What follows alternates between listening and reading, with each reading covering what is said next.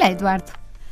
Olá, Isabel. Eduardo, vi uma vez uma TED Talk, ouvi muitas, de um senhor chamado Rosling, que infelizmente morreu, e, mas agora os fi, o filho e a nora publicaram um livro que ele já Sempre tinha. trabalharam com ele. que Sim, que- um livro que ele tinha quase acabado, chamado Factfulness, portanto, os factos.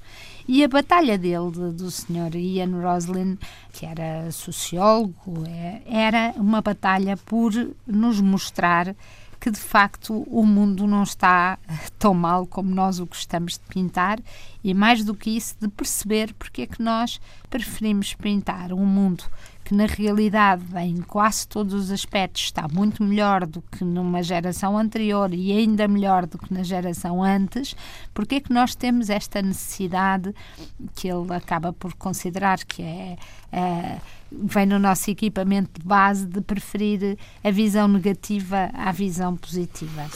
E o livro está aí e eu acho, mesmo em termos das crianças e desta questão da violência doméstica, da violência contra as crianças, etc., eu não lhe ia chamar otimista, porque ele não faz a interpretação dos factos, ele expõe lá os factos e põe lá os quadros para nós olharmos para eles. Portanto, é muito realista, não é? Nós é que É. muitas vezes somos ou negativos ou excessivamente otimistas. Isabel, eh, os, os, os factos que ele põe em cima eh, da mesa à consideração de todos nós nesse livro são de facto esmagadores, são até desconcertantes, porque no fundo os números, as pessoas eh, refugiam sempre nos números para dar a entender que depois delas somente o dilúvio, não é? Mas os números não enganam e são tão desconcertantes que de facto nos levam a perceber que estes números não são uma leitura eh, otimista do mundo, das pessoas, da vida, mas são, enfim, uma leitura descritiva que muitas vezes, ou se calhar na maior parte das vezes, nós parecemos não querer aceitar. Nós, se calhar, temos todos uma perspectiva muito mais pessimista do futuro, em relação ao futuro, do que eh, assumimos ter. E isso, sim, é que acaba por ser desconcertante. Ele diz que este nosso desejo de tirar conclusões rápidas, sem pensarmos muito, que era muito útil no, no tempo pré-histórico e nós que às vezes esquecemos que eh, o nosso tempo é uma migalhinha naquilo que é o tempo da humanidade, esse tempo pré-histórico evitava-nos sermos o jantar de um, de um tigre, porque tínhamos que tomar decisões muito rápidas e fugir, não é?